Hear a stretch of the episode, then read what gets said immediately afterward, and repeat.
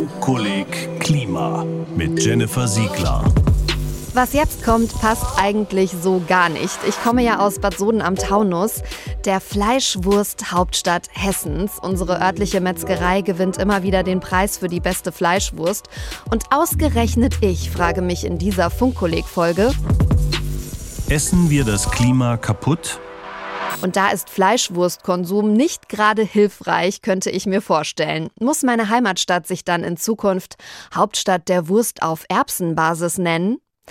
Aber ganz egal ob mit Fleisch, vegetarisch oder vegan, erstmal ist es wichtig zu verstehen, wie jeder von uns mit seiner persönlichen Ernährung das Klima beeinflusst.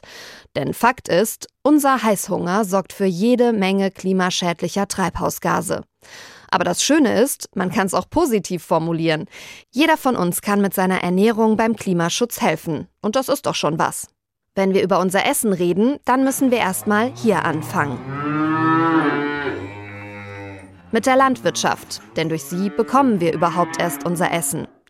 Landwirtschaft, das heißt Landroden, Pflanzen düngen, Tiere halten. Und das heißt eben auch Kohlendioxid und Lachgas freisetzen und Kühe, die Methan rülpsen.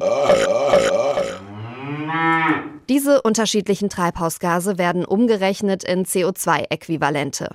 Damit kann man ihre Wirkung aufs Klima messen und vergleichen. Aber welche Wirtschaftssektoren stoßen weltweit eigentlich am meisten Treibhausgase aus? Die Frage gebe ich gleich mal weiter an meinen Kollegen Thorsten Schweinhardt. Er ist Wissenschaftsredakteur beim HR. Thorsten, wie ist das mit den Treibhausgasen in der Landwirtschaft? Also bei den Treibhausgasemissionen, da liegt der Landwirtschaftssektor tatsächlich unter den weltweiten Top 3. Das kann man übrigens nachlesen im sechsten Sachstandsbericht des Weltklimarates. Die meisten Klimagase, die setzt die Energieversorgung frei, nämlich 20 Gigatonnen CO2-Äquivalente im Jahr 2019. An zweiter Stelle, da steht die Industrie mit 14 Gigatonnen und an dritter Stelle, da folgt eben die Landwirtschaft mit immerhin noch 13 Gigatonnen. Ja, da sieht man also, was für Auswirkungen die Ernährung aufs Klima hat. Wir alle auf der ganzen Welt könnten pro Jahr 8 Gigatonnen CO2-Äquivalente einsparen, wenn wir auf tierische Nahrungsmittel verzichten würden. Das haben der Nachhaltigkeitsforscher Marco Springmann und sein Team von der Universität Oxford ausgerechnet. Wenn man alles zusammenpackt, sieht man immer, dass Fleisch- und Milchprodukte einen sehr viel höheren Klimafußabdruck haben als pflanzliche Mittel. Im Mittel 10 bis 100 Mal so hoch. Und wenn man das alles zusammennimmt, dann sieht man, dass äh, eine vegane Ernährung wirklich die klimafreundlichste Ernährung ist. 8 Gigatonnen, das ist mehr als die ganzen USA und doppelt so viel wie die EU insgesamt an Treibhausgasen im Jahr ausstoßen. Und das könnten wir alles einsparen. Halten wir fest, vegane Ernährung ist gut fürs Klima. Also Obst, Gemüse, aber Moment mal, was ist mit Tomaten im Winter oder mit Südfrüchten? Marco Springmann sagt, für eine gesunde Ernährung ist es schon sehr wichtig, dass man verschiedene äh, Sorten von Obst und Gemüse verzehrt. Und die sind nicht unbedingt äh, in einem Land immer in Saison. Und da sollte man sich eigentlich auch wenig Gedanken machen, dass man unbedingt eine monotone, saisonale äh, Ernährung haben sollte. Gesundheit und Nachhaltigkeit sollten da doch schon vorgehen. Es darf also auch mal eine Tomate von weiter her sein. Klar, die Flugananas ist schlecht, auch Papaya, grüner Spargel und ein Teil der Avocados werden geflogen. Das haut beim CO2-Fußabdruck richtig rein. Aber das meiste Obst und Gemüse wird verschifft oder mit dem Lkw gefahren und das trägt viel weniger zur CO2-Bilanz bei. Wissenschaftlerinnen und Wissenschaftler aus Zürich haben errechnet, dass es sogar klimafreundlicher sein kann, Tomaten aus Spanien zu importieren, als regionale Tomaten aus dem Treibhaus zu essen oder frische Biotomaten von hier. Heißt das dann, Bio ist nicht automatisch auch gut fürs Klima? Bio ist eine komplizierte Kiste. Auf der einen Seite ist Bio recht gut für die lokale Biodiversität, weil die Produktionsweise einfach etwas nachhaltiger oder schonender ist. Auf der anderen Seite braucht Bio mehr Fläche. Das heißt also, wenn wir unsere Ernährung nicht umstellen und genau das essen würden, was wir gerade essen, dann würden mehr Wälder gerodet werden, global gesehen sozusagen. Und das würde zu höheren Treibhausgasemissionen führen. Bio macht also nur Sinn, wenn man Bio zusammendenkt mit äh, Ernährungsänderungen hin zu einer pflanzenbasierteren Ernährung. Bio ist also gut für die Artenvielfalt. Das Allerwichtigste fürs Klima ist aber, dass die Leute weniger tierische Produkte essen. Aber wie schaffen wir das? Ich meine, längst nicht jeder möchte auf Fleisch verzichten. Geht nicht doch wenigstens ein bisschen Fleisch? Dazu gibt es eine Studie, die Eat Lancet Studie, bei der viele Wissenschaftler und Wissenschaftlerinnen, auch Marco Springmann, geschaut haben, welche Ernährung die beste für uns und das Klima ist. Gleich mal die Frage an Thorsten. Zu welchem Ergebnis kam die Studie? Ja, die Studie sagt, wenn wir es schaffen wollen, dass sich die Erde bis 2050 nicht mehr als zwei Grad erwärmt, dann wäre das Beste eine flexitarische Ernährung. Die besteht aus erstmal viel Obst und Gemüse, dann aber auch Hülsenfrüchte wie Linsen, Bohnen und Kichererbsen und auch Pflanzenfette und Vollkorn. Fleisch, das ist die gute Nachricht, Fleisch darf sein, aber empfohlen wird nicht mehr als 100 Gramm Rindfleisch pro Woche und das ist schon recht wenig. Aber viel mehr davon gilt bei Experten ohnehin als ungesund. Zweimal pro Woche 100 Gramm Hühnchen und Fisch sind auch erlaubt. Und wenn man sich an zwei Tagen pro Woche vegan ernährt, dann ist das schon eine ziemlich gute persönliche Bilanz. Und man lebt dadurch automatisch viel gesünder, sagt Marco Springmann. Ungesunde Ernährung ist gerade eine der größten Treiber von frühzeitigen Todesfällen. Global gesehen sterben ungefähr 10 Millionen Menschen nur, weil die die falschen Sachen essen, nicht weil die zu viel oder zu wenig essen. Wer jetzt versuchen möchte, weniger Fleisch zu essen, für den gibt es mittlerweile eine Menge Angebote. Es gibt vegane Burger Patties und ein Chili funktioniert auch mit Soja geschnetzeltem. Die Lebensmittelindustrie ist gerade sehr erfinderisch, Fleisch zu ersetzen. Aber wie gut ist der Klimafußabdruck von Fleischersatz?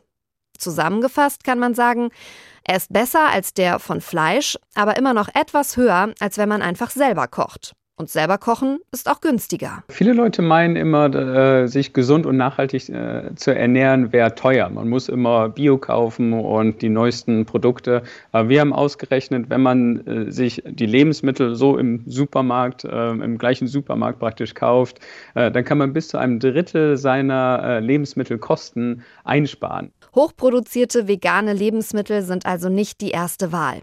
Die Lebensmitteltechnik tüftelt aber auch an Fisch und Fleisch. Wie kommen wir an tierisches Eiweiß, ohne das Klima kaputt zu machen? Zum Beispiel mit der Tomatenfischtechnologie. Die Idee dahinter, Fische und Tomaten wachsen zusammen in einem Kreislauf. Alles wird doppelt genutzt. Nährstoffe, Wasser, Wärme und Strom. Das Kohlendioxid, das die Fische ausatmen und das Abwasser aus den Fischtanks, das schön nährstoffreich ist, das bekommen die Tomaten zum Wachsen. Eine Idee, wie man tierische Proteine nachhaltig produziert. Aber bringt uns das wirklich weiter? Das will ich von Stefanie Wunder wissen. Sie ist Politikberaterin und leitet das Team Nachhaltige Ernährung bei der wissenschaftlichen Denkfabrik Agora Agrar. Also da kann man über ganz viele Sachen nachdenken und da muss auch viel mehr Bewegung reinkommen, weil wir brauchen eine unglaubliche Vielfalt an Lösungen und da kann Technologie einen Beitrag leisten, aber da geht es unglaublich viel auch einfach um unsere Verhaltensänderung. Also doch wieder Verhalten ändern. Stefanie Wunder sagt nämlich, von allein kommen wir nicht weg von der Fleischwurst, weil wir das essen, was da ist. Das fängt mit dem Schulkiosk an, der in der Regel nicht so nachhaltige Produkte im Angebot hat. Das geht äh, mit, mit Werbung im, im Straßenbild weiter. Das geht damit weiter, dass die, die guten äh, und nachhaltigen Produkte in der Regel teurer sind. Und das sind natürlich alles Dinge, die unsere Entscheidung natürlich auch beeinflussen. Fakt ist, Fleisch und Milch haben in Deutschland einen ermäßigten Mehrwertsteuersatz, genauso wie Obst und Gemüse, 7 Prozent. Aber der Sojadrink hat 19 Prozent Mehrwertsteuer. Stefanie Wunder findet, da läuft was schief. Im Moment ist die Besteuerung auf Lebensmittel nicht nachhaltig. Ne? Und das, wofür das Wort Steuern steht, wäre doch ganz schön, wenn wir damit steuern können. Wäre toll, wenn man das mal so anpasst, dass man eben diese Steuererleichterung, und das sind sie ja, für, für tierische Produkte zurücknimmt und den ganz normalen Mehrwertsteuersatz anlegt und zum Beispiel im Gegenzug dann für Obst, Gemüse, Nüsse, Hülsenfrüchte, all die Dinge, von denen wir mehr auf den Tellern sehen wollen, die auf Null setzt. Die Preise an der Supermarktkasse seien sowieso total verzerrt, sagt Stefanie Wunder. Der Preis fürs Klima ist da nämlich gar nicht eingerechnet. Die Preise sprechen nicht die Wahrheit und man muss sogar so weit gehen, dass man sagen muss, unsere billigen Lebensmittel kommen uns teuer zu stehen. Denn es ist ja nicht so, dass diese Kosten nicht anfallen würden für uns als Gesellschaft ja, und dann auch im Steuersystem, im Gesundheitssystem etc. landen. Sie sind eben nur nicht im Preis reflektiert und deswegen kommt es zu Fehlanreizen. Für die Lösung des Problems gibt es einen englischen Fachbegriff, True Cost Accounting. Würden wir nämlich die echten Kosten bezahlen, dann wäre Fleisch teurer und Gemüse billiger. Bislang leider nur ein schönes Konzept.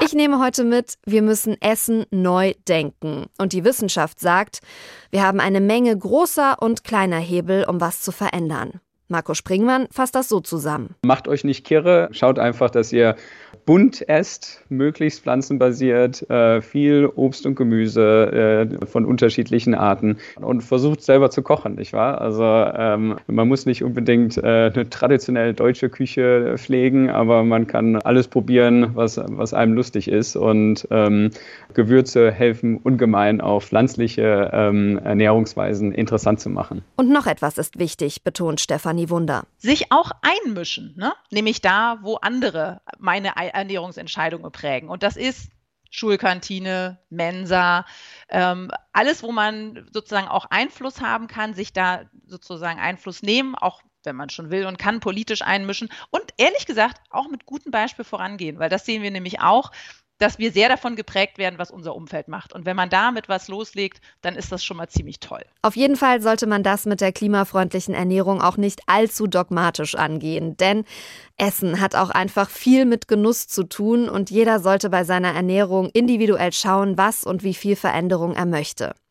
Vielleicht frage ich meinen Lieblingsmetzger ja mal, ob er nicht versuchen will, der beste vegane Fleischwurstmetzger zu werden. Nur so wird das funktionieren mit der Ernährungswende fürs Klima.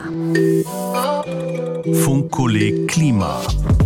Alle Folgen auch als Podcast in der ARD Audiothek oder zum Anschauen in der ARD Mediathek.